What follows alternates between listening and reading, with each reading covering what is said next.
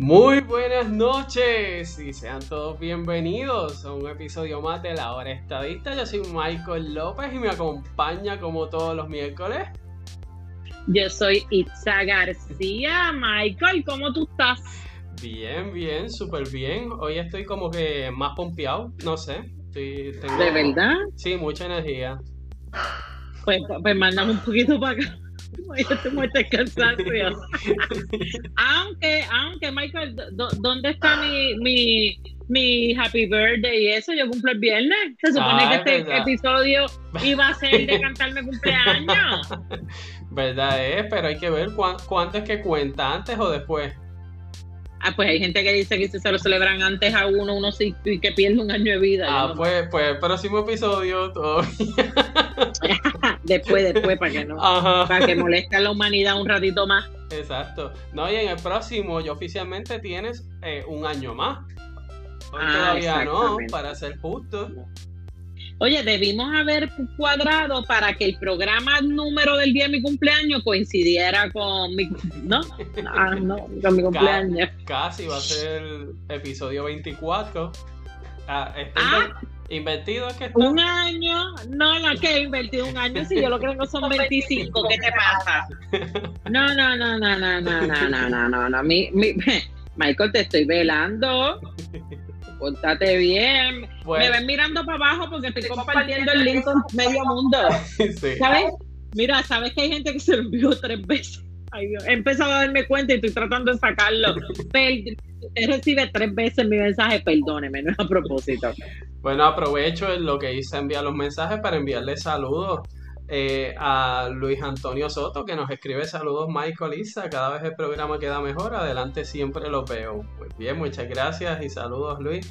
Igual que Rafael Giro, que como todas las noches, de, de, los primeros que siempre está ahí en sintonía con nosotros, que nos dice buenas noches, hora estadista. Así que saludos también. Buenas noches, Rafa. Un abrazo desde acá y a Luis también. Este, adiós, carajo, no sé qué acabo de hacer, Michael. Ay, Dios mío, necesito supervisión de adulto para bregar con esto. Mira, Michael, cuéntale a la gente que tenemos hoy. Bueno, Isa, hoy eh, vamos a estar en un programa dedicado a un mito que comúnmente lo estamos escuchando y ese es relacionado al mito de los impuestos federales y la carga económica bajo la estadidad. El cuco que, siempre nos hablan, Isa. No me digas, no me digas que eh, son embustes, que la gente, este, mira Michael, yo tengo un arroz con berenjena en este celular. Lo voy, lo voy a soltar momentáneamente. No me digas que es mentira que esto se añade a que no va a nevar entonces cuando seamos estado. Exacto. O sea que, aparte que de, no va. Aparte de que lamentablemente no va a nevar cuando seamos estado, tampoco no es que con la estadidad nuestra calidad de vida se va a deteriorar porque vamos a tener que pagar tanto que nuestro dinero se va a ir al gobierno federal vamos a pagar montones de impuestos, montón, montón.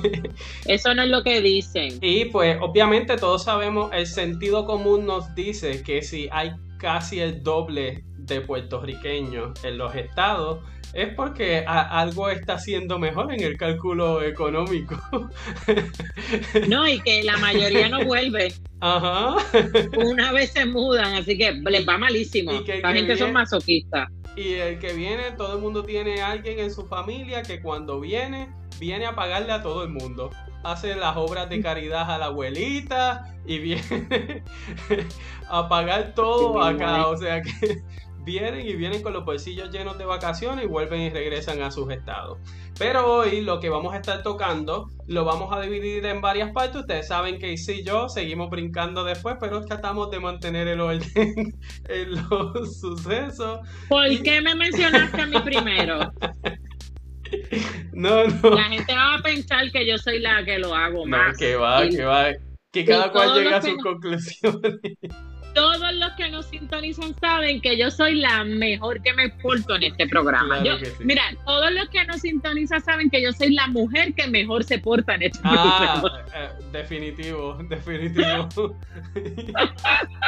Mira, pues lo, que vamos a hacer es que vamos a estar tocando pues los datos generales relacionados a las contribuciones federales y Puerto Rico. Luego también vamos a hablar sobre contribuciones federales que pagamos, o sea, no, no es porque no seamos un Estado no pagamos contribuciones, sí, hay contribuciones federales que estamos pagando.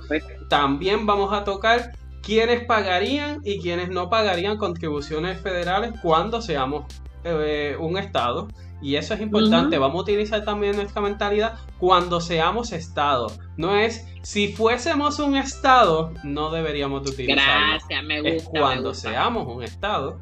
Entonces, eh, luego vamos a tocar las contribuciones estatales, la paridad de fondos federales y cómo impactaría el presupuesto eh, con la estadía de presupuesto general. Entonces ahí trajo unas imágenes para ir comparando unos detallitos y cosas que ustedes puedan entonces familiarizarse más porque es algo más abarcador. No es como que por un lado, pues vamos a pagar tanto en impuestos federales, sí, pero se va a recibir tanto dinero que va a impactar en ciertas áreas, todo ese detalle, pues para tratar de darle en términos generales un marco más, más completo. Y por último, pues vamos a contestarnos las preguntas de que en realidad quiénes serían los grandes perdedores sobre asuntos de contributivos con la estadidad, quiénes realmente se verían afectados. Y a quienes entonces hay personas que utilizan eh, los argumentos contributivos para ir en contra de la estadidad, pues vamos a ver a quienes entonces qué intereses son los que están defendiendo. Y con eso concluimos. Esperemos cumplir en una hora.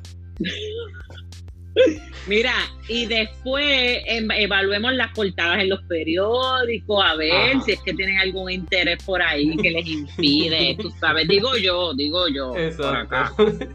Sí, Mira, Michael, antes de empezar a, esos temas suenan bien densos, así que antes de empezar con esos temas densos, eh, eh, tú te quedaste saludando por Rafa Giro, también Tony nos dice saludo y nos pregunta quién cumple, así que mi obligación es contestar las preguntas de nuestro público. Este, así que yo cumplo, yo cumplo el viernes, gente. Yo soy como las nenas chiquitas con mi cumpleaños, a mí me encanta el cumpleaños, yo no sé por qué, y yo estoy desde que empieza mayo, táquete, táquete, con que yo cumple este mes. Oye, antes de empezar una reunión del trabajo, se lo dije a todo el mundo. Y luego cuando y salí, cuando volví a entrar al salón donde era la reunión, había gente nueva y se lo repetí. Tú sabes, para que todo el mundo sepa, tenga la información de que yo cumplo este viernes. Y mira, entonces Miriam nos dice saludos, Rafael Cabrera nos dice saludos y Carmen Limari también nos envía saludos, un fuerte abrazo a ambos. Gracias por sintonizarnos, gracias por apoyar la obra estadística y recuerde compartir nuestro video a través de todas sus amistades y en su página en Facebook para que podamos llegar a más audiencia. Si Windy se conecta, eh, creo que cumplo hoy mismo. ¿Windy cumple hoy? Eh, creo que sí. Leí una publicación así por encimita y creo que, era ella la que cumplía. Pero le preguntamos, ya mismo aparece, ya mismo le vamos, a, vamos a ver, deja que aparezca Windy. Pues mira, Michael, lo primero de todos esos temas ahí difíciles, que obviamente gente, Michael y yo no somos economistas. Este, ¿verdad? Así que eso es importante que lo tengamos claro. Y la manera en que vamos a presentar este tema va a ser una manera simple, ¿verdad? Para que todo el mundo lo pueda entender. Este, hemos utilizado fuentes, distintas fuentes para poder obtener la información y la idea es que continuemos educándonos, educándonos de los disparates que dicen allí la gente, de los disparates que dicen nuestros hermanos que no han visto la luz todavía y no saben que lo mejor que hay para Puerto Rico es la estadidad. Y esa gente hay que orientarla. O sea, que tú sabes, vean la luz. Así que mira, vamos a empezar con un panorama general en cuanto a las contribuciones federales. Pues usted sabe que, y si no lo sabe, ¿por qué pagamos eh, contribuciones? Pues mire, eso es fácil, gente. Pagamos contribuciones porque esos son los ingresos del Estado y el Estado los utiliza para poder costear su operación, los bienes y servicios que le dan a los ciudadanos. Así opera todos los sistemas de gobierno. ¿ok? Eh, hay distintas teorías eh, sobre eso de que hablan de que el Estado no está para generar ganancia y se supone que el Estado solamente le cobre lo que gasta en dar el servicio. Así que si a mí me cuesta proveerle servicio a cada ciudadano de un servicio de seguridad, 100 dólares por cada ciudadano, pues eso es lo que se supone que yo cobre en impuestos a ese ciudadano. ¿Qué es lo que pasa? En Puerto Rico no tenemos ese tipo de métrica, eso no existe. Existen algunas otras jurisdicciones donde nos dicen, la luz te cuesta tanto, la seguridad te cuesta tanto, las carreteras te cuestan tanto, pero aquí no tenemos gran cosa de esa data distribuida por población. Así que de primera entrada, por esa razón se pagan impuestos. ¿Por qué hay que pagar contribuciones federales en los estados? Porque los estados reciben servicios de parte del gobierno federal y el gobierno federal tiene que costear esos servicios a través de distintas formas. Así que una persona nacida y residente en Puerto Rico, ciudadano estadounidense, eh, eh, en teoría, en teoría, está, eh, está obligada a pagar impuestos. ¿Y por qué digo en teoría? Porque esa disposición surge del Código de Rentas Internas Federal. Y en ese código, como toda ley, la ley dice a quién le aplica y a quién no le aplica.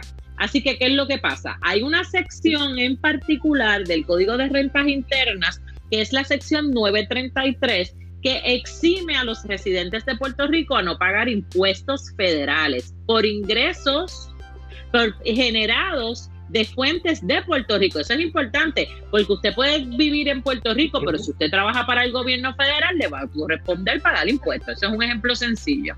Igual le aplica nuestra ley local. Nuestra ley local tiene la obligación de poner de pagar impuestos y hay algunas personas que no vienen obligadas a pagar impuestos. El, el mejor ejemplo, personas que sus ingresos son menores de 20 mil dólares, que pueden tener una extensión contributiva para no pagar impuestos. Así que en Puerto Rico existen personas que sí pagan impuestos federales de acuerdo a, eh, a lo que reciban, ¿verdad? Eh, si, si atado alguna, alguna de las este, disposiciones que vamos a mencionar. Mira, así que, ¿cuáles son esas disposiciones? Pues vamos a ver.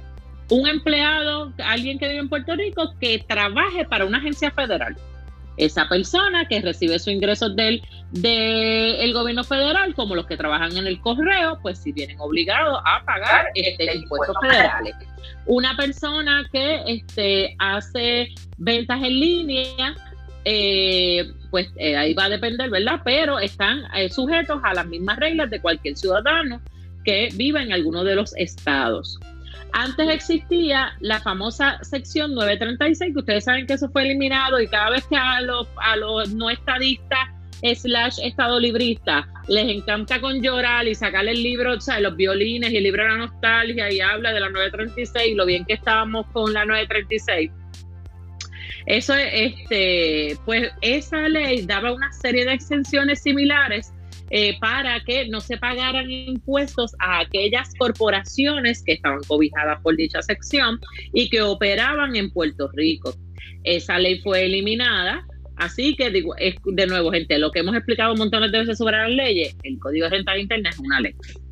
El gobierno, el Congreso Federal lo puede cambiar cuando le dé la gana.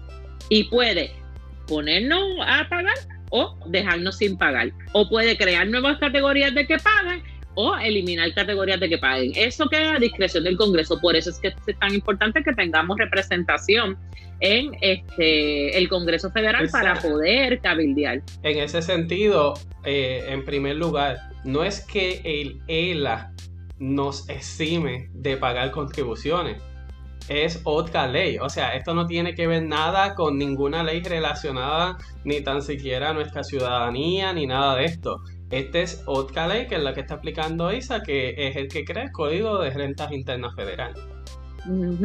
Y mira, y el Código de Rentas Internas es un mundo. Hay gente que se especializa exclusivamente en eso, así que nosotros no pretendemos cubrir todas sus disposiciones, sino explicarle de una manera sencilla que esto es una ley que es la que permite que Puerto Rico no pague eh, impuestos federales y que eso puede cambiar mañana si el Congreso le da la gana. ¿Y sabe qué podemos hacer usted y yo? Nada, porque no tenemos representación en el Congreso para que esté allá dando la lucha y haciendo el trabajo para que nosotros tengamos representación y digan, ah, espérate, no. Taxation without representation, ¿verdad? Si no tenemos representación, no va, podemos este, eh, pagar impuestos federales, que es la campaña que está usando Washington DC desde, desde hace mucho tiempo. Así que ya sabe, gente, cuando le pregunten, ¿en Puerto Rico se pagan contribuciones federales? La respuesta es sí. No se dejen engañar y no hemos mencionado, no hemos entrado aquí a hablar del seguro social. que alguna gente diría eso es un impuesto federal, claro. Hay gente que lo separa porque impuesto impuesto per se no, es como, ¿verdad? Como sería el IBU, que es lo más tradicional, los impuestos, como cuando usted trae un vehículo este, a Puerto Rico y tiene que pagar unos impuestos sobre ese vehículo que trae. hay gente que entiende que el seguro social no es lo mismo porque el seguro social es como si fuera un sistema de retiro y usted está ahí aportando. Pero lo cierto es que usted y yo pagamos cada vez que cobramos el seguro social, el Medicare, así que lo pagamos todos los que trabajamos. Pero si usted no quiere entrar en esa discusión, como quiera la respuesta es sí, para aquellas personas que generan ingresos de fuentes de trabajos, ¿verdad? Federales, que entonces, con el gobierno federal, que sí pagan los militares, el correo y otro tipo de cosas. ahora bien, no es lo normal, no es la, no es la mayoría. De hecho, este, ustedes vieron el ejemplo y conocen personas que cuando comenzaron a dar los estímulos económicos, los 600, los 1400, todo este tipo de cosas, los 1200 primero, este, usted veía que habían puertorriqueños que los recibían directo desde el IRS. Pues son esas personas porque están rindiendo contribuciones federales sobre sus ingresos y por ende están ya bajo el sistema como cualquier ciudadano de los estados que es a través del IRS por eso es que ellos lo podían recibir y son bastantes, porque era un hecho que todo el mundo conocía. ¡Ay! Es que el primo mío me, le llegaron ya, ¿cuándo me llegan? Pues no, pues, pues, claro, porque la información de él, al rendir eh, planilla federal, pues entonces ellos ya tienen la información. No es lo mismo de aquellos que entonces nos brindan la planilla federal. No, Michael, y cuando les llegaron al otro día, cuando el resto de los, de los puertorriqueños que no rendimos con este impuestos federales, se tardó tres semanas, un mes en llegar. Sí, porque el Congreso determinó, el Congreso determinó en ese incentivo, no, en el caso de los territorios, pues Puerto Rico, pues esos ciudadanos estadounidenses van a atender que hacer un plan de cómo van a distribuir los fondos y entonces ese plan lo van a enviar a la IRS y al Tesoro y ellos le van a enviar unas respuestas y de las respuestas cuando corrijan todo lo que les respondan y vuelvan y lo envíen y allá vengan y lo aprueben, si no es que se los enviaron de nuevo para acá para que lo corrijan, pues entonces van a soltar el dinero para que comience la distribución a través del Departamento de Hacienda. Ese es el tiempo que conllevó el ser una colonia y no estar bajo los mismos parámetros de cualquiera de los estados. Y que pudieron muy bien decidir, no, a los, a los al territorio no le vamos a dar el incentivo. Ah, también, Pudieron haber decidido eso y saben que hubiéramos podido hacer usted y yo. Nada. Nada de nuevo. Porque no tenemos voz ni voto en el Congreso, ni nadie que esté, digo, excepto la figura de la comisionada residente, oye, que cuando yo hago estas expresiones no me refiero a ella, a la figura de ella. Pero lo cierto es que la comisionada no tiene voto, más allá de lo que pueda votar en una comisión. Sí. Y no así que eso es importante. Michael, y cuéntame entonces qué contribuciones federales que pagamos los sí, Como bien dijo Isa, además de estos empleados del gobierno federal y todo esto, pues también los puertorriqueños eh, tienen que pagar sobre los ingresos que obtengan de inversiones de fuentes de origen en Estados Unidos. Porque como explicó Isa, la exención que existe en el Código de Rentas Internas aclara que es sobre fuentes de, o sea, los ingresos sean de Puerto Rico. Si usted está en Puerto Rico, pero entonces está recibiendo ingresos por inversiones de fuentes de origen de Estados Unidos, ese tipo de transacción electrónica, pues entonces usted tiene la obligación de rendir contribuciones como si estuviera en cualquiera de los estados sobre ese dinero en particular. Además de esto, y se les mencionó, en el caso del Seguro Social, los puertorriqueños también lo pagan, también pagan el Medicare, que cada uno de nosotros lo ve cuando eh, se retiene de, de la nómina a todos nuestros trabajadores y en el caso de por la nómina también se paga el seguro por desempleo, que por eso es que existe el desempleo, o sea, también es un tipo de programa federal al cual los puertorriqueños también eh, aportan para a través de esto, es decir, el decir que los puertorriqueños nada tienen que ver con contribuciones federales es falso. Ya estamos viendo que diferentes mecanismos por los cuales los ciudadanos estadounidenses que residen en Puerto Rico pagan contribuciones federales, en algunos casos de la misma manera que los estados, y lo único que existe es la excepción relacionada a lo que mencionó Isa, en el Código de Rentas Internas de que los ingresos que reciban los puertorriqueños sobre fuentes en Puerto Rico están exentos de pagar la contribución federal. Ahora bien, Isa, si fuésemos entonces no, sí, mira, lo dije yo después que había dicho que no iba. ¿Viste? Cuando seamos estados. Nos meten, nos meten eso en la cabeza, igual que decir que Puerto Rico es un país, gente. Hay que empezar a corregir el lenguaje, ¿sabes? No es si fuésemos estados, cuando seamos un estado, porque tarde o temprano va a pasar y no existe evidencia y quien le diga lo contrario, dígale que 37 territorios se han anexado de diferentes maneras y no existe ni uno que lo haya pedido y lo hayan rechazado tarde o temprano. Así que es 100% de probabilidad hasta ahora. ¿Quiénes pagarían? Así que cuando seamos estados. Cuando seamos estados, ¿quiénes pagarían o no pagarían un más o menos ahí? Porque la gente va a decir, no, Isa, es que yo con lo poco que me gano, me gano 15 mil dólares mensuales y que vengan los federales a llevarse mi salario, el 25%, el 15%. Espérate, que te ganas 15 mil pesos mensuales, Michael. Adiós, yo quiero ese trabajo. No, ese sí que pague. Mira, déjame decirte, y déjame decirte que si no, que si usted se gana una cantidad así y no está casado, ni tiene, ni tiene hijos, le van a sacar como el 35% de su sueldo. Así que va a dolerle. Gracias. Estatal más como 15 federales. Juntos, todos juntos. Ah, el, seguro social, los, impuestos locales. Y usted llorará, llorará. Mira, y, y suena un montón de chavos, pero después Mira, Michael, la mayoría de los residentes de Puerto Rico no pagarían impuestos federales. Esa es la respuesta simple. Y que mucha gente, yo creo que mucha gente sabe que la mayoría no pagaría, pero, ajá, y si yo pago o no pago. Pues mire, sepa usted que se estima que el 75% de los contribuyentes no pagarían impuestos federales si seamos estados, ya que más del 60% de la población genera ingresos menores a 30 mil dólares al año. ¿Okay? Así que si usted se, como si se gana menos de 30 mil, pues es una alta posibilidad de que no pague impuestos. Claro, recuerde que usted, si, está, si es un matrimonio, van a unirle los dos, los dos salarios, así que no lo puede tomar individual. Tiene que tener cuidado, aunque sí se permite eh, rendir eh, planillas de manera individual. Aquellos que rinden contribuciones federales, a pesar de que usted rinda contribuciones federales, le aplicarían una serie de créditos eh, contributivos por el cuidado de sus hijos o por el cuidado de personas con algún tipo de, limitación o por personas que, este, por educación o por ahorros para retiro. Así que hay algunas excepciones que aun cuando usted venga obligado a pagar impuestos, si usted tiene alguna de esas condiciones, le van a dar un crédito y pudiera ser que no pague impuestos tampoco. Las familias con ingresos más bajos en Puerto Rico eh, recibirían entonces un cheque en crédito un crédito por su nivel de ingresos bajos. Eso se llama el Income Tax Credit. Así que si lo que usted cobra es tan poquito, tan poquito, tan poquito, pues usted va, el gobierno federal le sacaría un chequecito donde le va a dar dinero adicional. Así que no es que no le, no le, no tan solo no le van a cobrar impuestos, es que le van a mandar dinero porque sus ingresos están demasiado bajos.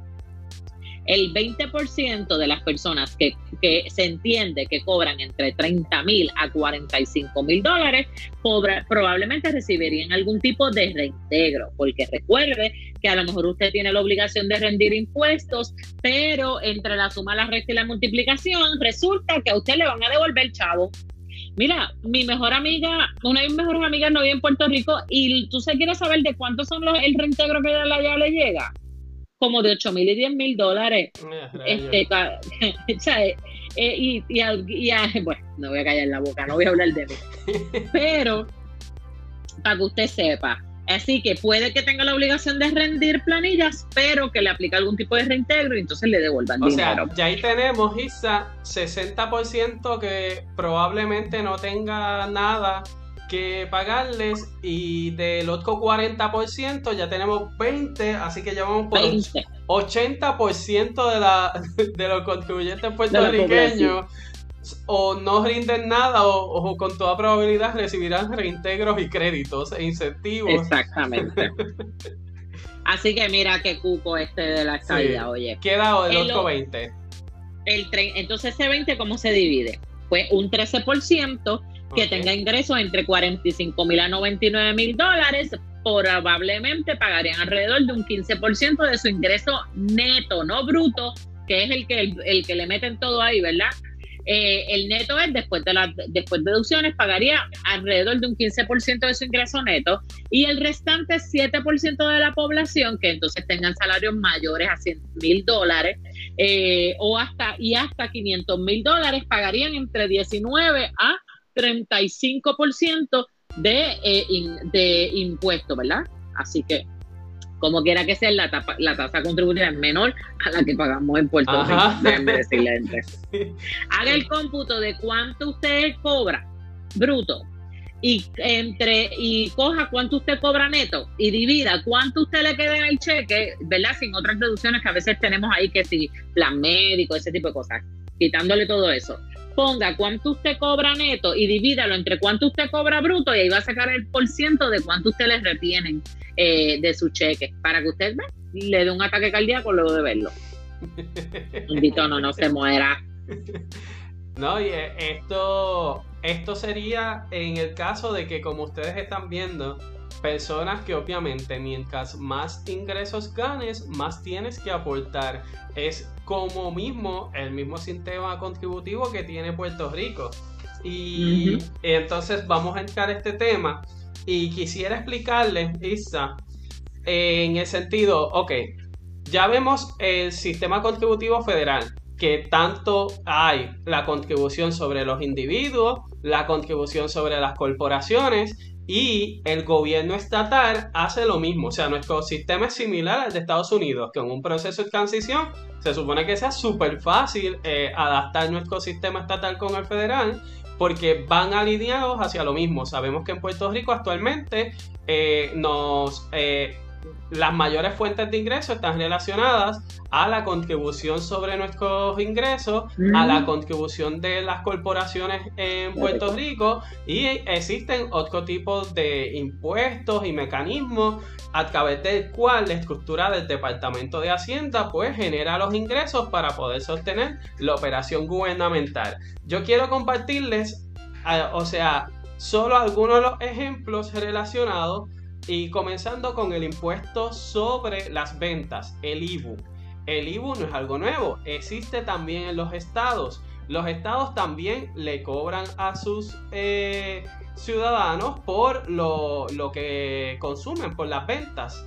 Por aquí les voy a estar compartiendo, ahí está, un mapita relacionado a los impuestos estatales. Esto es Tax Foundation ellos se encargan de monitorear todo lo que es relacionado a los taxes federales y estatales y locales. Eh, ellos lo que hacen es que sacan eh, cuánto es el promedio en cada estado que usted tiene que pagar de impuestos. ¿Por qué? Porque dentro de un estado, los municipios, es como suponer, Puerto Rico tiene un 10% estatal y cada municipio le corresponde el 1.5% pero eh, existen estados en donde, por ejemplo, a San Juan va a cobrar un 2%, Ponce va a cobrar un 5%, pues ellos lo que hacen es que uniforman para sacar un promedio de cuánto es lo que le están cobrando de impuestos en cada uno de esos estados, al sumar tanto los estatales como los federales. Eh, el cálculo, ninguno llega a 10% en ningún estado te cobran wow. 10%, o más de IBU. Solamente en el territorio de Puerto Rico un 11.5%. Así es. o sea. Por eso es que, mira, uno de mis mejores amigos es que se fue. Cuando se va, este, eh, hace el cómputo, ¿verdad? Y lo que él ganaba no necesariamente era lo que iba a ganar allá no necesariamente era tan distinto a lo que ganaba acá, ¿verdad? La diferencia no era mucha. Pero como los impuestos allá son menos y no te retienen contribuciones sobre, sobre ingresos, más el tax que tú pagas cuando compras cosas es menor, al, al final le sobraban más chavos de su cheque y de, y de, y de hacer la misma compra y tener el mismo estilo de vida que tenía acá, le sobra dinero porque aquí los impuestos son mucho más. Si aquí tú el 11.5 más lo que te sacan de tu salario, ¿cuánto viene siendo?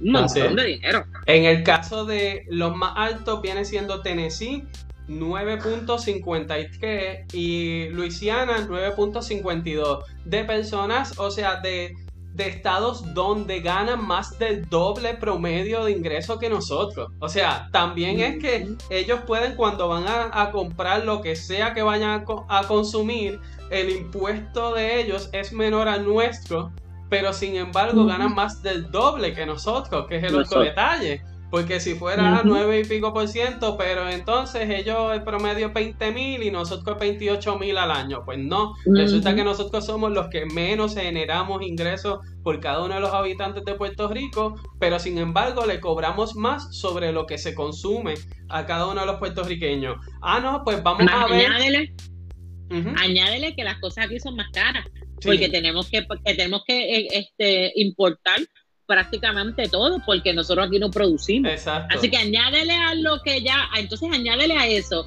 los impuestos que pagan los comercios, que hacen que la adquisición de servicios sea más caro.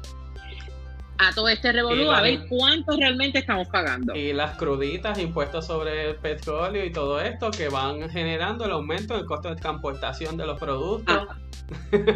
y que al final todos son impuestos. No es lo mismo usted pagar el 9% de un paquete de arroz que le cueste un peso menos, me lo estoy inventando, a pagar el 11.5% de un paquete de arroz que le cuesta 2 dólares.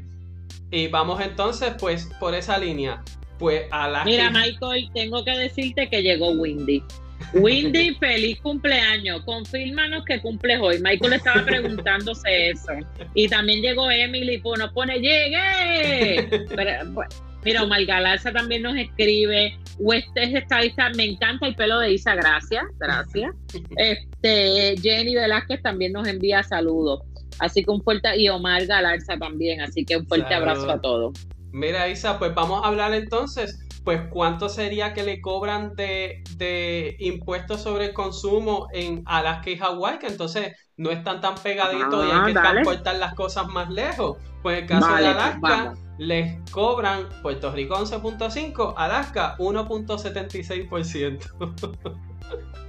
1. ¿Cuánto? Repíteme, espérate que no te escuché bien. 1.76% o sea que el 10% de lo que se cobra aquí. y en Hawái 4.44%. Mire para allá una isla. Y tienen que transportar las cosas también. Pues, eh, Cuando ustedes quieran, nos vamos a llorar en alguna esquina, gente, porque esto está brutal. Todas ganas de salir corriendo. Además de, de esto, este. Ok, le quería también. Mira, Michael, Windy cumple hoy sus 42 ah, añitos. Felicidades. un abrazo, nos envía un abrazo ella. Felicidades. Espero que le estés pasando bien con nosotros, obviamente. Así es, así es. Y gracias. Vale mucho para nosotros que en el día de hoy ah, continúe viéndonos como todos los miércoles. Exactamente. Hoy cumple mi sobrino también, Michael, así que es mi regalo de cumpleaños.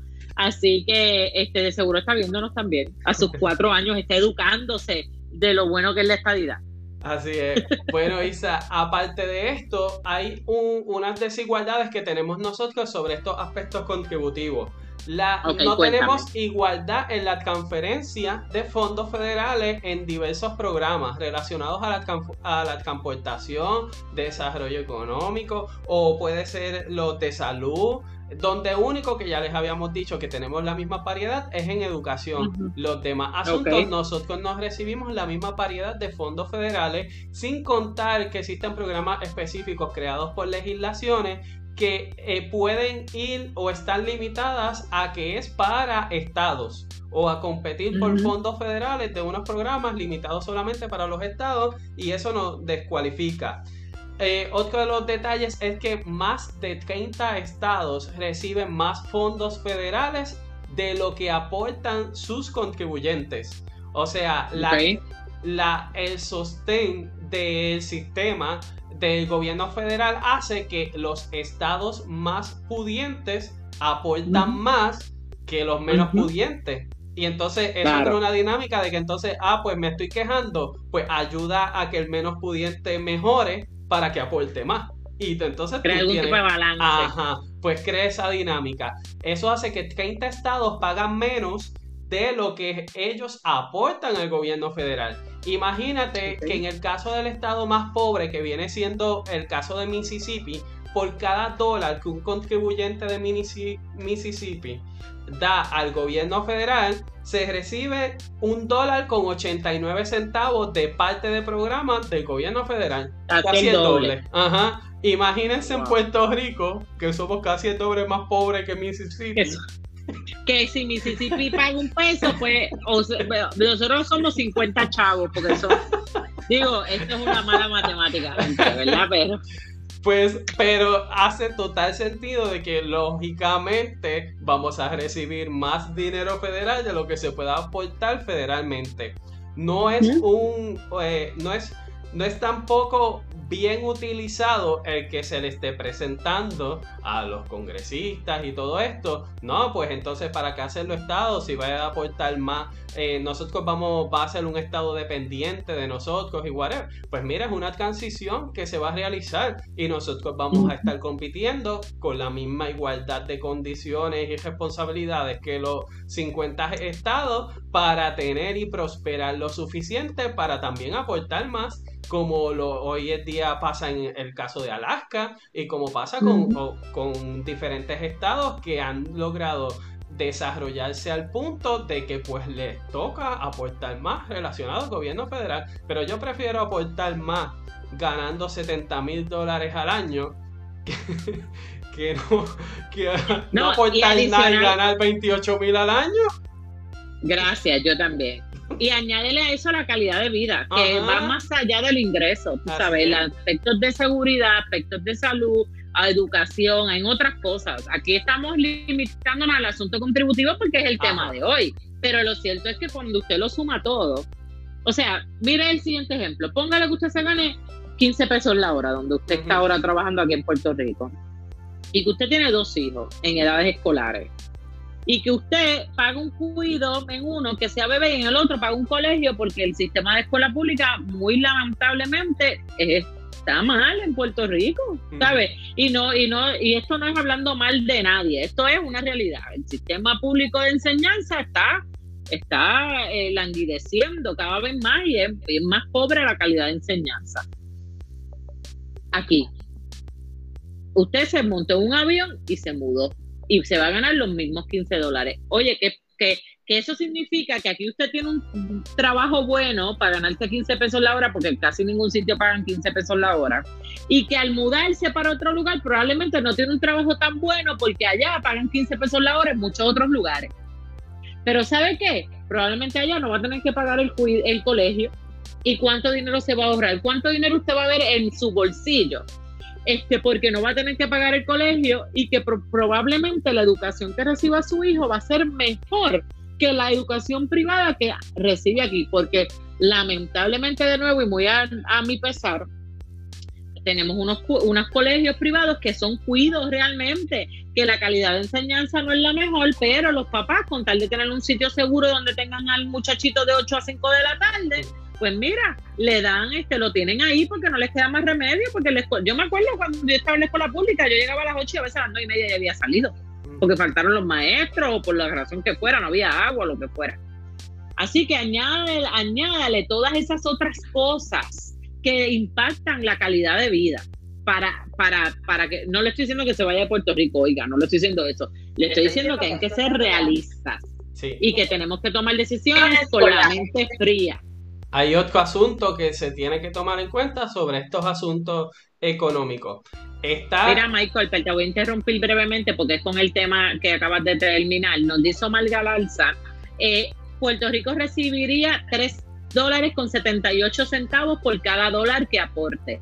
Pues sería como más del triple. Imagínate. Ajá. Mírate, brutal, brutal. En, el caso, también tengamos en cuenta que eh, mientras más eh, fuerte e influyente sean los miembros del Congreso de un estado, más eh, logran asignaciones especiales, como mismo pasa en la legislatura aquí en Puerto Rico, que usted tiene senadores y representantes de distrito que empiezan a abogar y espérate, déjame conseguir para la canalización o limpieza de tal río, espérate, déjame conseguir que vamos a hacer este megaparque de desarrollo económico, vamos a crear esta zona especial de de contribuciones para la clase X, pues ese tipo de cosas eh, también se mueven en el Congreso de una forma mucho más lenta porque es abarcar todo Estados Unidos.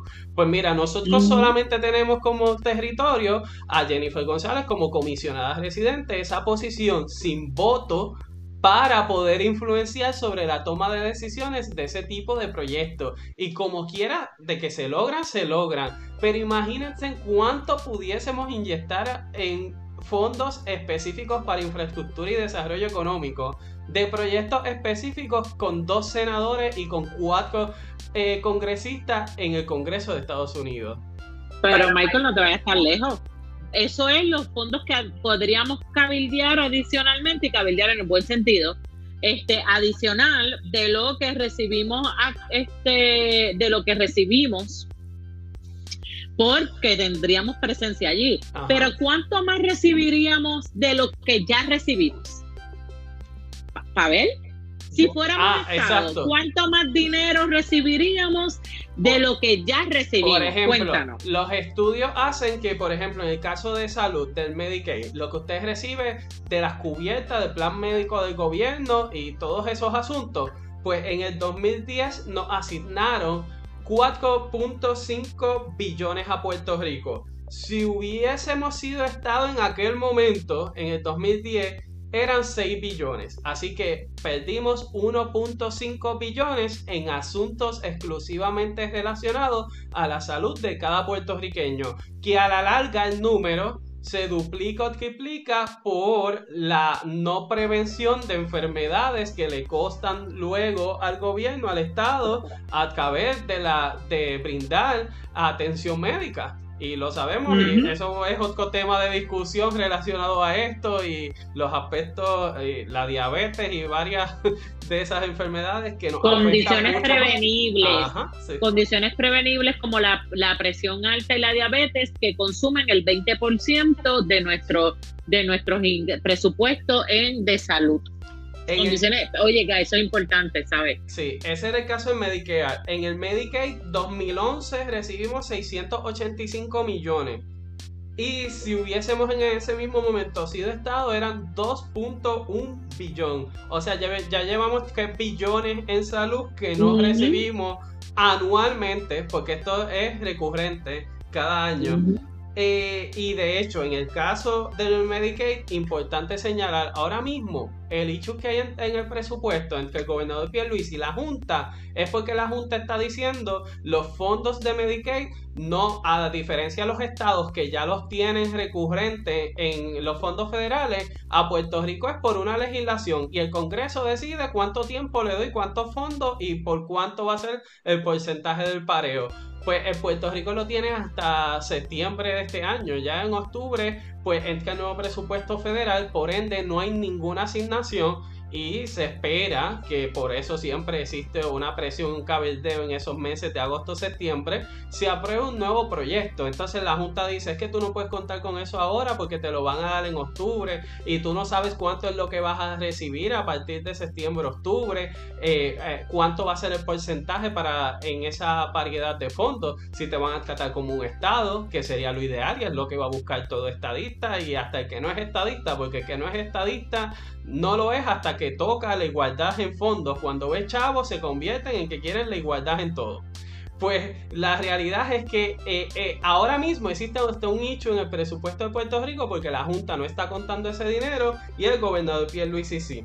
En el caso del programa de asistencia nutricional, que todos conocen como los cupones, el PAN, ese tipo de asistencia que es federal, en el 2011 asignaron 1.9 billones. Si hubiésemos sido Estado en ese momento eran 2.7 billones. muchos han visto durante la pandemia cómo esas asistencias han aumentado y para todos se sorprenden. Y resulta que lo que están es simplemente pareándonos o acercándonos a lo que recibiríamos si fuésemos Estado eso, y todo el mundo, igual cuando dan los incentivos de, no, es que darle a la gente dos mil pesos, mil cuatrocientos dólares, eh, a rayos, que si lo eh, yo me quiero imaginar allá que ganan dos veces, tres veces, sería, ah, eso nada más, deben de darnos más, ese crédito por niño, que mil pesos nada más, y esa dinámica de que cuando, porque cuando hay una emergencia, pues hay una sensibilidad mayor a tratar al ciudadano estadounidense en el estado como mismo a los de los estados. Y por eso es que vemos entonces esos fondos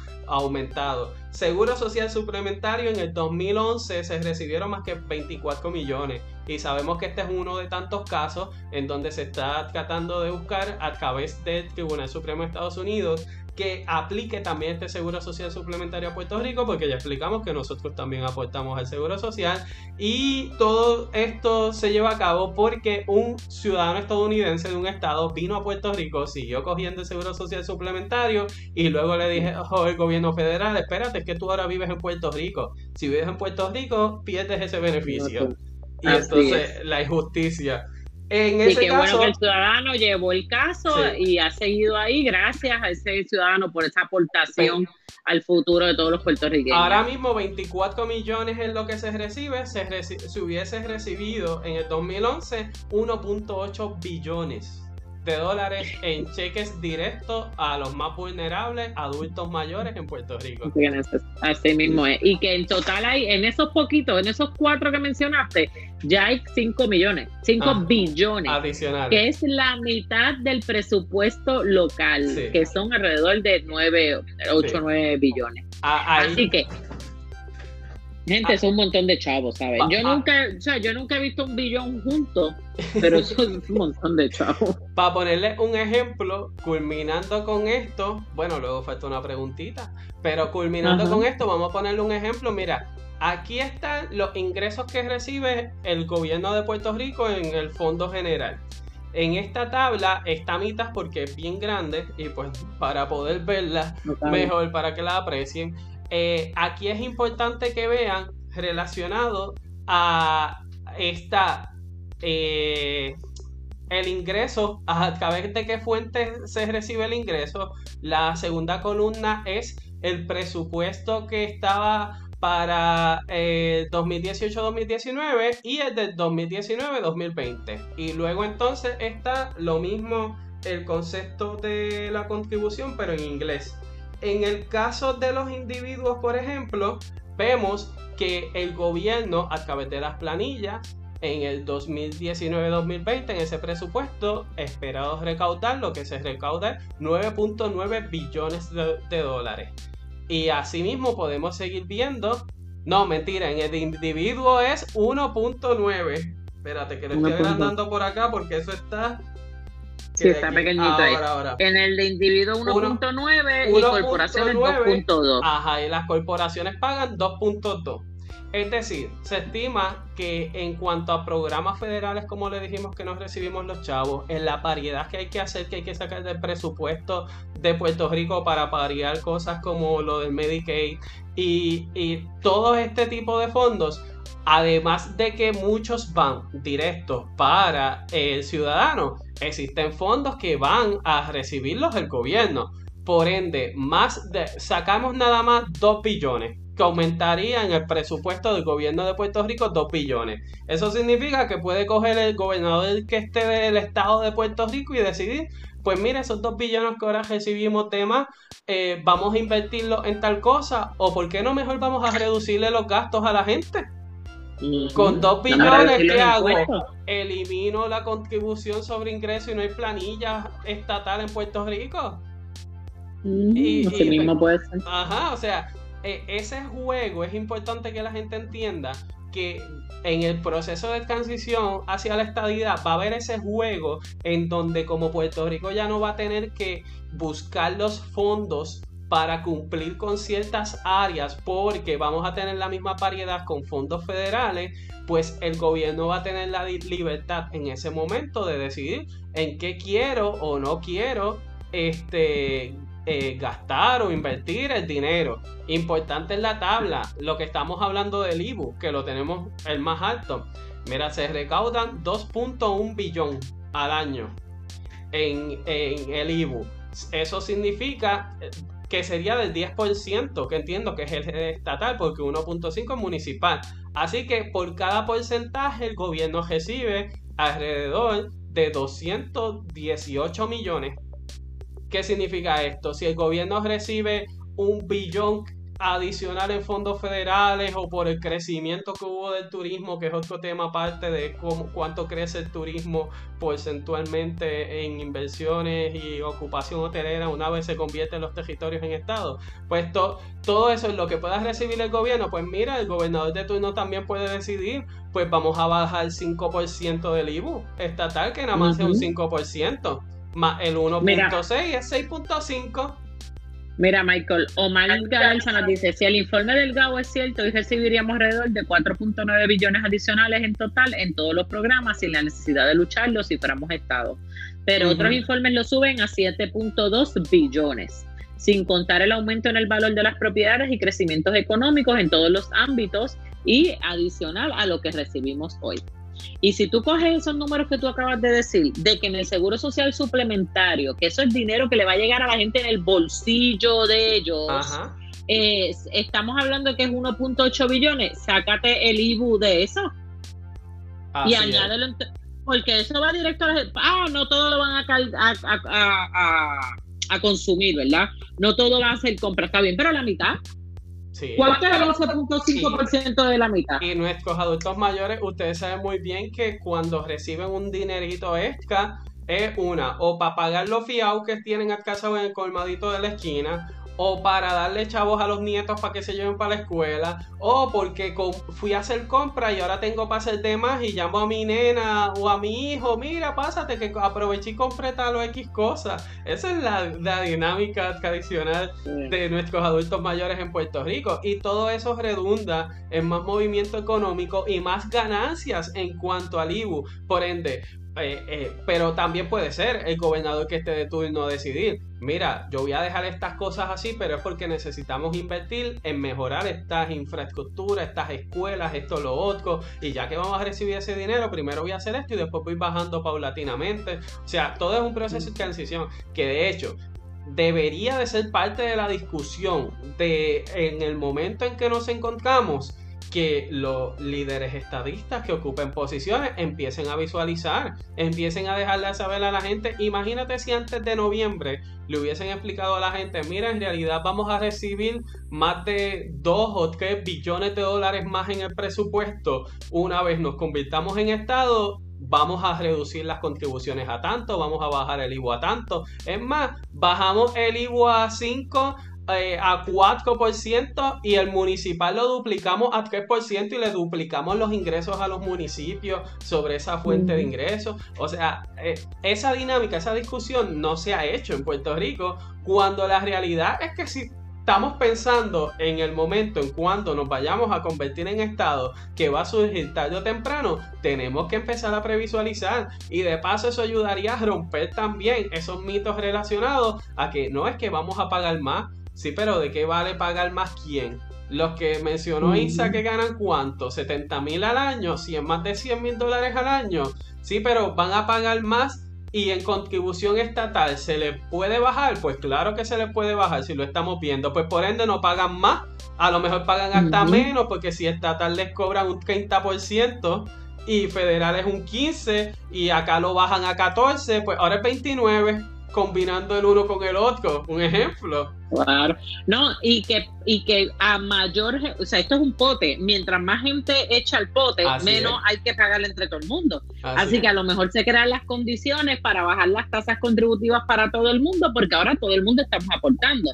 Y a lo mejor gente que antes no aportaba, ahora aporta. O a lo mejor en áreas donde estábamos bajitos, pues aportamos más que eso siempre ha sido mi crítica. Si tú logras aumentar la captación de los evasores contributivos, en teoría se supone que reduzcas la tasa contributiva de la gente que ya tributa porque vas a tener más dinero en el pote. ¿Qué significa eso? Que si usted coge a todos los que no tributan como se supone y los trae juntos Y, eso por obligación, y usted necesita, el pote usted necesita 100 pesos.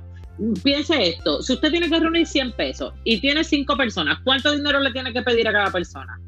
20 dólares. Pero si usted tiene 10 personas, ¿cuánto tiene que pedirle? 10 dólares a cada uno. Y si usted tiene 20 personas, 5 dólares a cada uno. Así que si usted trae a la gente que ahora mismo no aporta, las trae todas juntas, las pone a aportar no sigue subiendo sus gastos, porque tampoco es para que el gobierno siga haciendo lo que le da la gana, no sube sus gastos, hace eficiencia, pues entonces significa que, a lo, que entre todos tenemos que pagar menos y, y es mucho mejor. Pero ese tipo de planificación aquí y ese tipo de discusión no se tiene normalmente, Michael. ¿Tú sabes por qué? Porque andan mirándose el ombligo y en la pelea chiquita y estúpida de los de las tribus y tú sabes, los caciques y los bohíos y toda la cosa. Y andamos perdiendo el tiempo en esas cosas en vez de hablar de lo verdaderamente importante. Pero Michael, mira, hablando de lo, verdaderamente importante, cuéntame, ¿quiénes serían los grandes perdedores sobre los asuntos contributivos? Digo, si acabaste ya con el anterior o, quieres, quieres seguir ahí. No, así, porque de lo otro que pudiese hacer del Fondo General mencionar, es que la gente también puede ver y hacer un ejercicio relacionado a muchas de estas contribuciones que, desaparecerían. Eh, o sea, que no habría ni la necesidad de que el gobierno necesite, por ejemplo, en licencias de vehículos de motor, el gobierno recauda 3 millones. ¿Será necesario que siga esa licencia? O sea, son cosas que en su momento nos tocará preguntarnos, incluso si logramos cuadrar la caja antes de también pudiésemos preguntarnos eh, las regulaciones y las certificaciones de documentos de gobierno. Cuando usted paga por cualquier documento y todo eso, se recauda 61 millones de dólares. Pues quién sabe si en el estado de Puerto Rico ya no hay que estar pagando 5 pesos para sacar un documento público y ese tipo de cosas que uno, pues para eso, para 61 millones, pues si resulta que ahora vamos a recibir billones adicionales o sea, que, es un, ejercicio que debería de un gobierno estadista hacer y presentarle al pueblo. Mira, si somos estados, somos estados, no te voy a cobrar ni tan siquiera, no, saca el certificado de nacimiento, lo puedes sacar gratis, puedes sacar esto, whatever. Ah, que en algunas cosas sí hay que cobrar porque es más bien una manera de controlar eh, o penalizar. Ah, mira, pues el primer certificado es gratis, pero ya del segundo en adelante en un año, si piden más de uno, pues para controlar porque tú sabes, tenemos que controlar ese tipo de cosas. Pasa como con las multas, o sea, las multas, aunque generan y es una de las partidas, se hace obviamente para que la persona no incumpla. O sea, no es para, su objetivo principal no es el recaudo del dinero se supone. Es un disuasivo, es un disuasivo. Pero, que, también ese tipo de dinámicas eh, pasa lo mismo, o sea, y los peajes, ¿vamos a tener que seguir pagando esa cantidad o se puede reducir porque el gobierno puede sacar una partida de un dinero adicional que va a estar recibiendo para entonces reducir los peajes? O, sea... Pero Michael, todo eso que tú has dicho, que, que no los han mencionado todos, todo eso son impuestos. Ajá. De una forma u otra. Así que, mire, y no eso no lo estamos sumando en el IBU y el impuesto más alto ni nada por estilo. Ahí no están los sellos de rentas internas que usted tiene que pagar cuando hace transacciones. Ahí no está el montón de sellos que tiene que, bueno, sellos de renta interna en general, que si para los certificados, que si para las escrituras, que si para las affidavits, para todo lo que usted hace el gobierno está en cada gestión que usted hace como ciudadano cogiendo pedacitos y pedacitos y pedacitos para poder crear este pote y poder este, sufragar sus gastos. Pero y al final todos son impuestos que pagamos los ciudadanos. Si nosotros, yo siempre he querido hacer ese ejercicio, si nosotros sumáramos todo lo que le pagamos al gobierno en las distintas instancias, ¿cuánto dinero de verdad estaríamos pagando como impuesto? Altísimo, mucho, súper alto. Por eso es que es irreal, o sea, no es irreal, ¿verdad? Por eso es que esta, limitar el análisis a lo del 11.5 se queda corto, por esto, porque es que el costo de vida en Puerto Rico es insoportable más añadir el tiempo que tardan en hacer las cosas y todo lo que te atrasa, más el tú perder dos horas de tu vida por ir a un sesco o, perder mucho más tiempo de tu vida que por una transacción cuando tienes un choque en lo que llega la policía a atenderte, cuánto tiempo tú estás esperando ahí. Mira, yo, yo una vez estuve en California y chocaron el, el, el, justo al frente de nosotros y no pasaron ni 10 minutos y allí llegó el tipo, de, eh, llegó el policía, allí mismo le llenó las cosas y se acabó. No, aquello no duró ni 30 minutos. Igualito que aquí, que se forma un tapón este terrible y no tan solo llegan tarde los que chocaron, sino todos los que nos tuvimos que coger el tapón porque allí estuvieron horas y horas parados. Así que ese, yo creo que ese tipo de discusión la tenemos que tener y estoy de acuerdo totalmente contigo. Se supone que los líderes estadistas estén desarrollando este discurso y estén orientando a la gente para que la gente tenga más ganas de votar por la estadidad, para que la gente entienda que cuando hay eventos hay que ir a apoyarlo. Así es.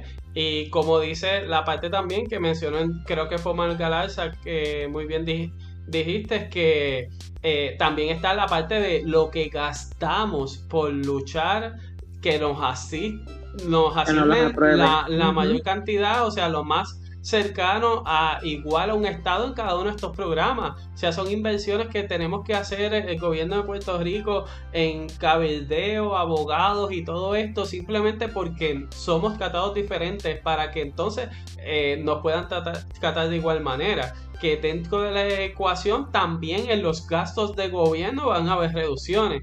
Eh, relacionado a ellos, que es dinero adicional que va a poder utilizar el gobierno en otras prioridades porque ya va a ser automático que todo lo que haga el Congreso para un Estado nos va a tocar en la misma proporción poblacionalmente. Bueno, Isa, ¿y los grandes perdedores entonces, luego de discutir todo esto? ¿Quiénes son? ¿Quién, tú crees que son?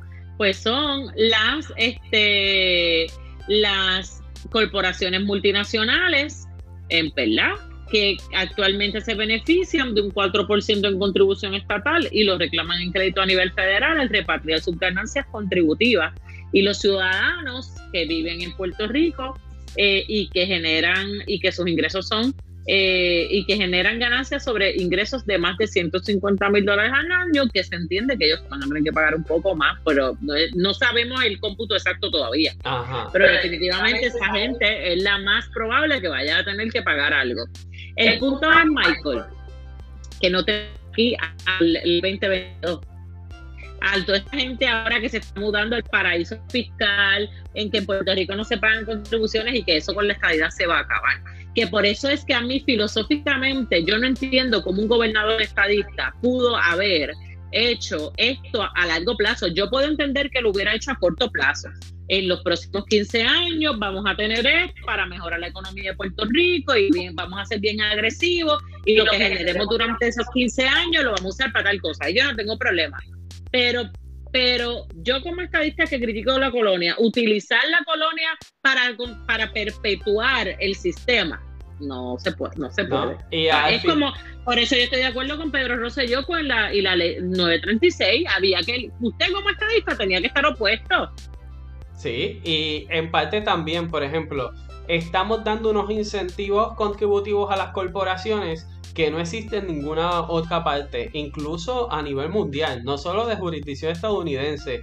Y como quiera, ¿dónde está el boom de las mega empresas aquí en Puerto Rico? No lo hay, mm. porque resulta que ese no es el único factor que toman en cuenta los empresarios de corporaciones multimillonarias. O sea, también tiene que ver la situación de la estabilidad política que tenga ese lugar, que no la tenemos nosotros, que no hay una garantía de un año a otro. Las utilidades, las utilidades el costo, parte del negocio también. El costo y la estabilidad, o sea, de las utilidades en donde ellos van a tener sus corporaciones. Mira. El, el desarrollo de una infraestructura, no solo física, digital, para poder entonces ellos invertir.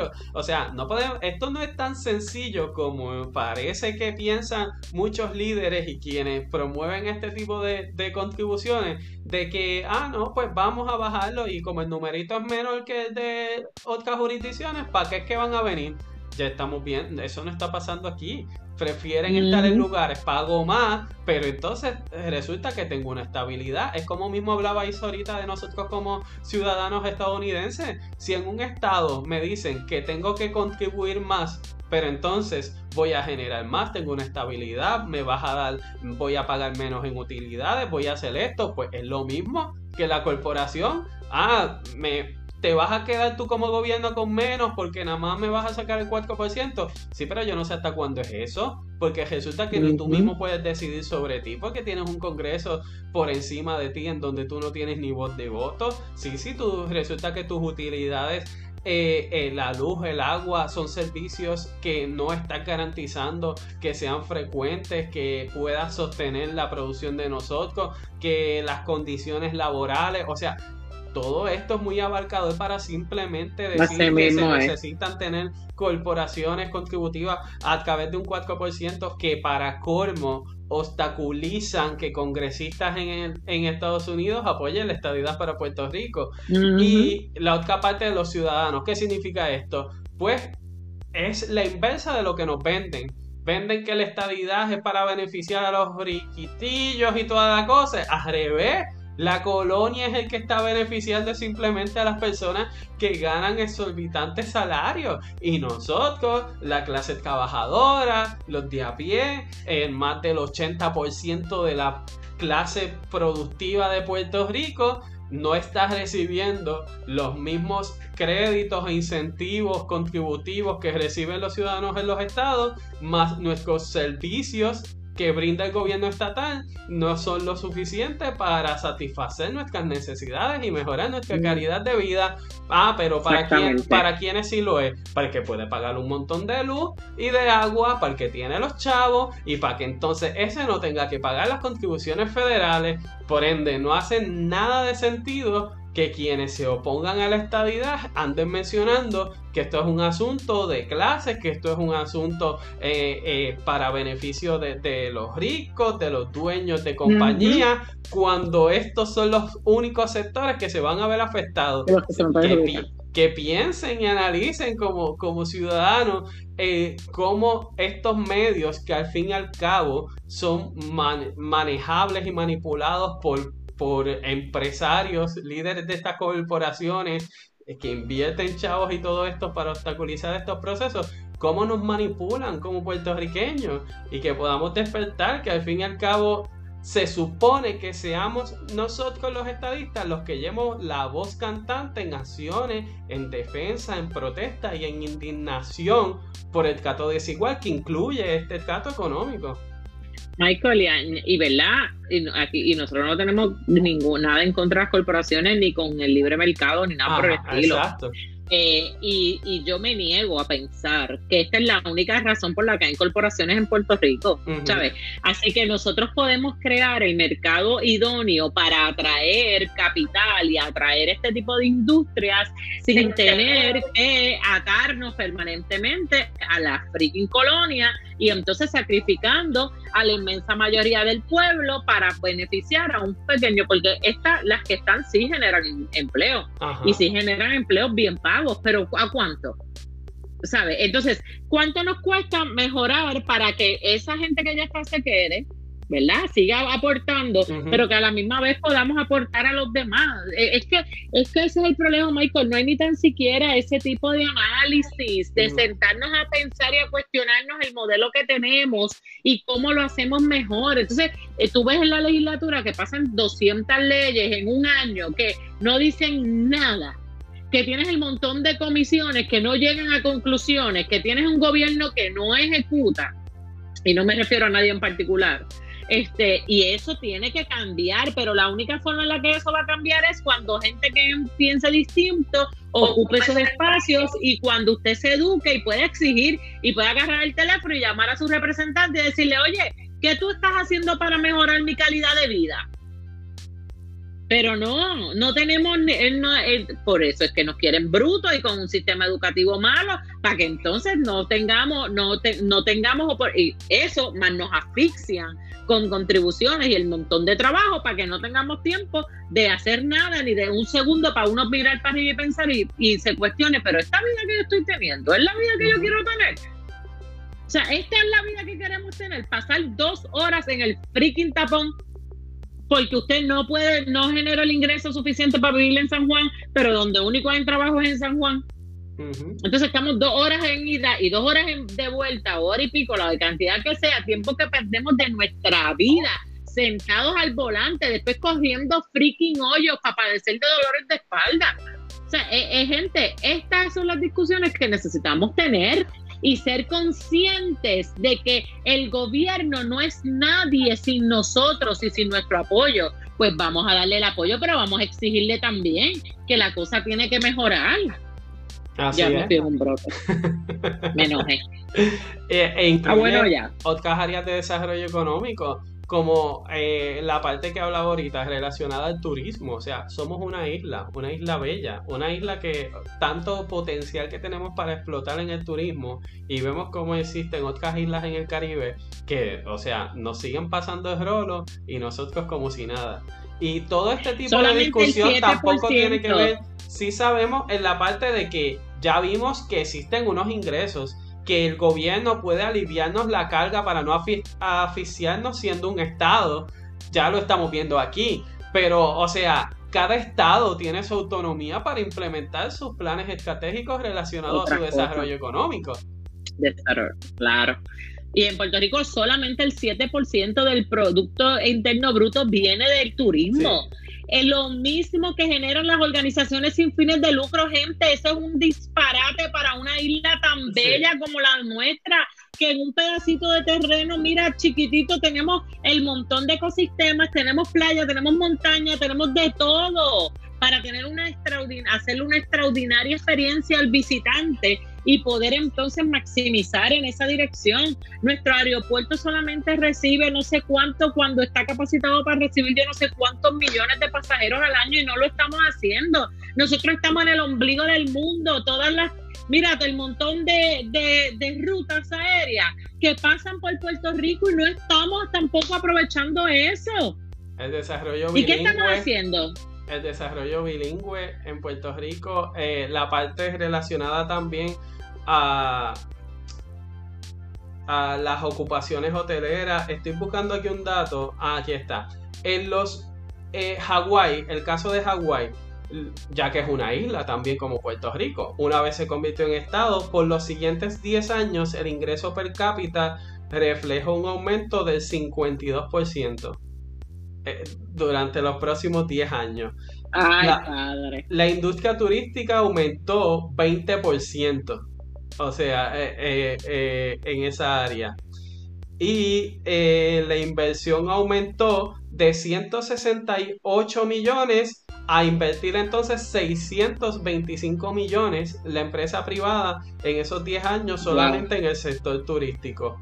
Los números, o sea, todo lo, lo que logró que Hawái aumentara ingresos contributivos relacionado, todo fue en el área turística, donde más se concentraron aprovechando eh, que se habían convertido en estado. Y la parte importante relacionado a, a este sector es que una vez nosotros nos convirtamos en estado, cada embajada de Estados Unidos alrededor del mundo va a tener que bajar la bandera que tiene y subir una nueva bandera que va a incluir la estrella de Puerto Rico. Y todo el mundo se va a enterar de que existe el estado de Puerto Rico en el Caribe.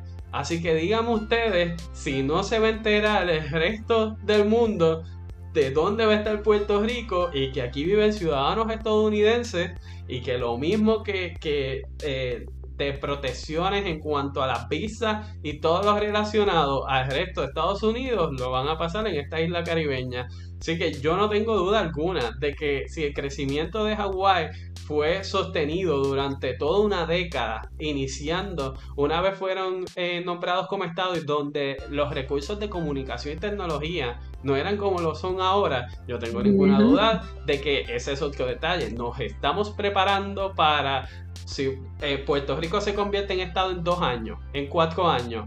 ¿Estamos preparándonos para el turismo que eso va a generar o vamos a esperar a que eso pase para que entonces prepararnos o, al menos reunirnos? Michael, no nos estamos preparando para nada. Cuéntame cuál es el, tema del ombligo de esta semana. Estamos mira, mirándonos el ombligo ahí. ¿Cuál es el tema? Pues dime, ¿cuál es el chisme de esta semana? Majante sea, tú sabes. Eh, en verdad, las confirmaciones. Ah, que colgaron a Larry, que caramba, un hombre con esa trayectoria. ¿Cuál fue la excusa que por la que lo colgaron? porque el gobernador y que no aprobó estas leyes y pues tienen que ser que de hecho le están exigiendo al gobernador es un mecanismo de chantaje aprueba esta ley te apruebo a esta persona que nada tiene que, ver con esa ley que no tiene nada que ver una cosa con la otra y la cosa es que las enmiendas al código electoral que están proponiendo todavía no han salido ni de la Cámara de Representantes del Senado y, o sea, no se han puesto de acuerdo ni qué es lo que quieren con lo que querían chantajear al gobernador pero entonces, ¿el gobernador que va a aprobar si no le envían ningún proyecto? El proyecto de código electoral ni tan siquiera cuenta con el aval del partido eh, independentista ni proyecto dignidad, solamente con la parte del Partido Popular. Por ende, cuando eso llegue al Senado, donde el Partido Popular no es mayoría, porque nadie lo es, no van a tener los votos. Así que también, o sea, imagínense en qué punto y en esta pelea chiquita que entonces caemos en Puerto Rico, en vez de estar concentrando la energía en asuntos más importantes, de que el Partido Popular quiere inventar la manera de cómo ellos entonces poder ganar algunas elecciones pero no se ponen de acuerdo y entonces chantajean al gobernador a cambio de que me apruebes esto, te nombro a este no le envío el proyecto, ah, pues lo voy a colgar porque no me lo aprobó, pero ni se lo envié tan siquiera. Un desastre. No, y que se supone que la evaluación eran los méritos del ARI para poderse ocupar el todo, sí. Eso es una violación hasta la constitución de Puerto Rico, porque tú no puedes utilizar argumentos que no sean los méritos de la persona no La capacidad. Y si ellos y si ellos quieren el freaking eh, cambio en el código electoral, y si hacen un buen trabajo, convencen al pueblo y se lo van a firmar porque la presión al Ejecutivo va a ser tal de que no le van a dejar opción de firmarlo. Pero es que, de nuevo, nos entretienen en la pelea chiquita para que estemos ahí, mire, tú sabes, este, y no nos demos cuenta de eh, el problema serio que estamos viviendo como pueblo y de los grandes retos y dificultades que nos vamos a enfrentar, gente, porque Puerto Rico está a punto, el Puerto Rico es como una casa donde el techo está liqueando y si no lo arreglan pronto le va a caer encima a la gente que vive ahí dentro.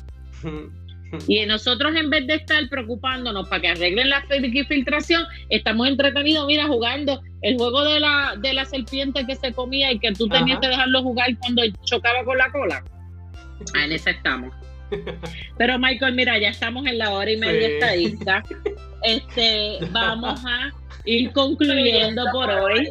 Este, yo creo que el tema es sumamente interesante. Hay un montón de cosas que podríamos decir que no dijimos, lamentablemente, por, cuestión de tiempo. Es una conversación que debemos seguir teniendo. Ustedes saben que nuestro propósito como programa es ser un programa educativo, eh, precisamente porque eso es lo que hace falta. Nosotros podríamos ponernos aquí al dividirete y a la pelea chiquita y a mirarnos el ombligo y a mirar, ponernos a jugar el juego de la serpiente. También podemos hacer todo eso.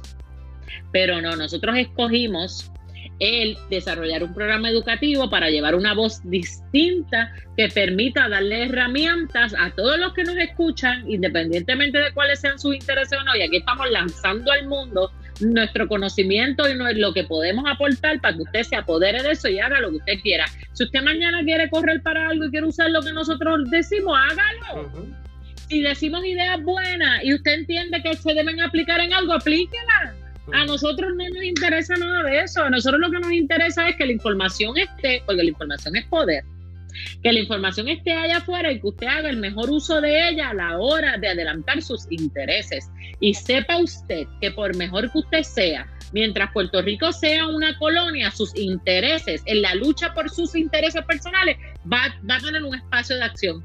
Y hasta ahí se va a quedar no va a poder adelantarse, porque el espacio de crecimiento que nosotros tenemos como sociedad debajo del sistema sociopolítico que tenemos hoy, que se llama Estado Libre Asociado, se acabó, caducó, ya no sirve para nada más. Y hoy en día estamos padeciendo por eso. Todos nosotros estamos padeciendo porque el sistema caducó. ¿Qué estamos haciendo para cambiar el sistema? ¿Qué estamos haciendo? Pues aquí está nuestra aportación. Usted decide cómo la usa o no. Recuerde seguirnos en nuestras redes sociales, Michael. La hora estadista y se me ya mira ventilé el, el de la noche. Pero es que, mano, uno a veces se desanima, tú sabes. Tanta, tan, un lugar tan bello, con tantos recursos, con gente buena y trabajadora, echándose a perder, porque un grupito así de pequeño, así de pequeño es, pasa que haga mucho ruido, pero así de pequeño no nos deja de ir a nuestro próximo nivel y nos tienen secuestrados por décadas para adelantar los intereses de unos pocos. No. Mira, Alexandre Ocasio, para cerrar, su discusión esta semana es sobre el color de la bandera de Puerto Rico en sus redes sociales. O sea, es en serio que de eso tenemos que estar hablando. Y para colmo, lamentablemente mal asesorada, al querer decir que la ley de mordaza que se firmó en Puerto Rico era relacionada a que no se podía usar el azul clarito de la bandera de Puerto Rico cuando ese color jamás se prohibió en Puerto Rico. O sea, también desinformando a sus seguidores y, y tratando de comparar eh, estos asuntos de Puerto Rico eh, cuando en realidad eh, el color sí, obviamente, el color azul claro, pues obviamente estaba mm, relacionado, como lo es hoy en día, hacia movimientos más separatistas de Puerto Rico, de Estados Unidos. Eso es algo obvio. Que ha adoptado, ese, ha adoptado ese color como parte, como representativo de su Y en su momento tocaremos un tema relacionado a a la bandera y los colores y toda la cosa. Pero ver cómo la discusión de ella hoy se basaba simplemente, eh, bueno, hoy no, ayer creo que fue, pero caer este dimi direte de ponernos a pelear sobre el color de la bandera, sobre estos hechos que en realidad nada están aportando en avanzarnos nosotros como sociedad y mejorar nuestra calidad de vida. Y, es como que en, en serio que tenemos que esto, como mismo con el proyecto que implementó, en serio que el paso adelante que el ofrecimiento del Congreso de la Estadidad de Puerto Rico, pues no, vayamos al principio de nuevo y reúnanse en asamblea constituyente para poder entonces comenzar desde cero. Pero ah, para eso estamos nosotros, para aportar también el conocimiento de todos los relacionados a, hacia adelante, a no desenfocarnos hacia lo que sea lo mejor para Puerto Rico. Te voy a dejar, Michael, porque me voy a llorar. Tú sabes, como que Wow, me has dejado sin palabras y eso pocas veces pasa. Qué triste, mi gente, pero mire, sígase usted educándose con la hora estadista, comparta nuestro programa con sus amistades. Si no, si se ha perdido alguno de nuestros programas educativos, que hoy es el número 20. ¿Qué es? 3, mi edad. Ah, no, espérate, no. No. este, Casi. Así que compártalo. Si se perdió un programa, búscalo en cada, en, eh, tanto en Facebook como en YouTube. Tenemos los programas anteriores con, y ahí dice el tema. Entra el tema que a usted le gusta, lo escucha mientras está haciendo sus cositas, guiando, limpiando, lo que sea. Recuerde que también tenemos el podcast que sale mañana a las 7 de la mañana a través de todas las plataformas de podcast, Apple, este, eh, Spotify. la Spotify, la que sea Así que búsquelo y lo puede escuchar también. Compártalo con su amistad, déle like y, y suscríbase a nuestras páginas y comparta nuestro contenido para que la hora estadista pueda seguir educando. Así es, así que nos vemos el próximo miércoles en otro episodio más de la hora estadista. Bye bye. Un fuerte abrazo.